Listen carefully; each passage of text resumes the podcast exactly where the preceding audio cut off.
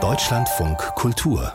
Nachspiel bei uns gibt's ja so eine lose Reihe, die nennt sich Mein Verein. Und heute, da stellen wir Ihnen einen Verein aus Baden-Württemberg vor, den TV Tiefenbronn. Das ist ein Club aus einer 5000 Einwohnergemeinde zwischen Pforzheim, Stuttgart und Karlsruhe. Und dort ist auch Paula Armbruster aufgewachsen, die gerade bei uns ein Praktikum gemacht hat. Mein Kollege Jörg Degenhardt hat die Gelegenheit genutzt und sich mit ihr über ihren Heimatverein unterhalten.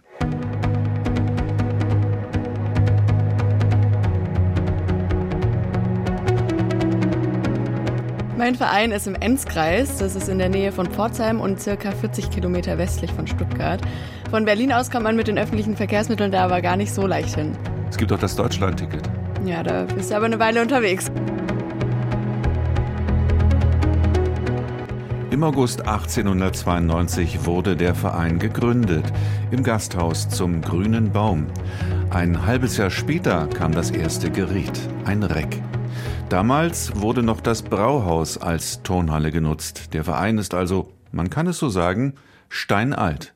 Mhm. Gründungsmitglieder gibt's keine mehr, aber es gibt natürlich eine, eine lange Chronik irgendwie mit Fotos, Galerien und sowas. Das merkt man auf jeden Fall. Fußball wird hier nicht gespielt. Dafür gibt es anderes.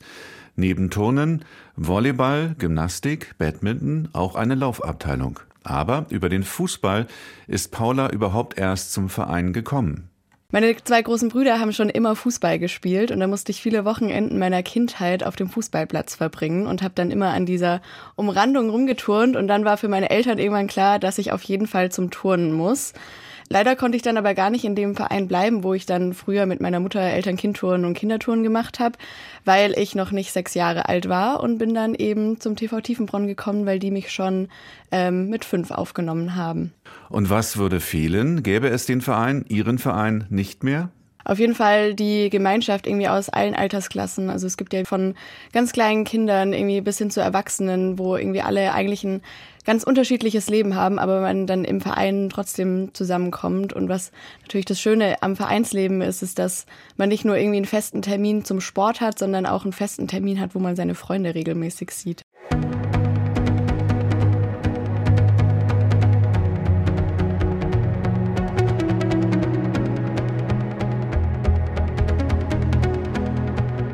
Der Tonverein Tiefenbronn hat auch schlechte Zeiten überstanden, zwei Weltkriege zum Beispiel. In den 60er Jahren des letzten Jahrhunderts brannte die nagelneue Sporthalle bis auf die Grundmauer nieder. Das war vor Paulas Zeit. Aber seitdem ich im Verein bin, würde ich schon sagen, dass die Pandemie die größte Krise war. Einfach weil ein Verein, der vom Zusammenkommen und Miteinandersein lebt, natürlich sich nur schwer mit Social Distancing vereinbaren lässt. Und für uns als Turngruppe galten auch noch ganz lange strenge Regeln, also anders irgendwie wie beim Leichtathletik oder so, wo man irgendwie dann auch draußen viel seinen Sport ausüben kann, war das im Turnen nur schwierig. Wir haben dann viel mit Online-Trainings und Krafttraining und sowas gearbeitet. Bis wir wirklich wieder in die Halle konnten und unser ganz normales Training fortführen konnten, waren wir eigentlich fast die Letzten. Und weil sich viele dann umorientiert haben und auch leistungstechnisch konnten wir natürlich nach zwei Jahren Zwangspause nicht wieder da ansetzen, wo wir im März 2020 2020 aufgehört haben. Jüngste, noch ziemlich gegenwärtige Geschichte. Inzwischen ist der moderne Traditionsverein wieder auf einem guten Weg, sagt Paula. Nicht zuletzt dank der Ehrenamtlichen, die den Laden am Laufen halten. Von Training und Wettkampf bis zu den Finanzen. Der Blick in die nähere Zukunft. Was wünscht sie sich für 2024? Ich wünsche mir einerseits, dass wir endlich unseren neuen Balken bekommen, weil wir derzeit nur einen haben, auf dem wir wirklich trainieren können. Und da wir in der Schulturnhalle von der Gemeinde trainieren, äh, kann sich so ein bürokratischer Prozess schon mal ein bisschen ziehen.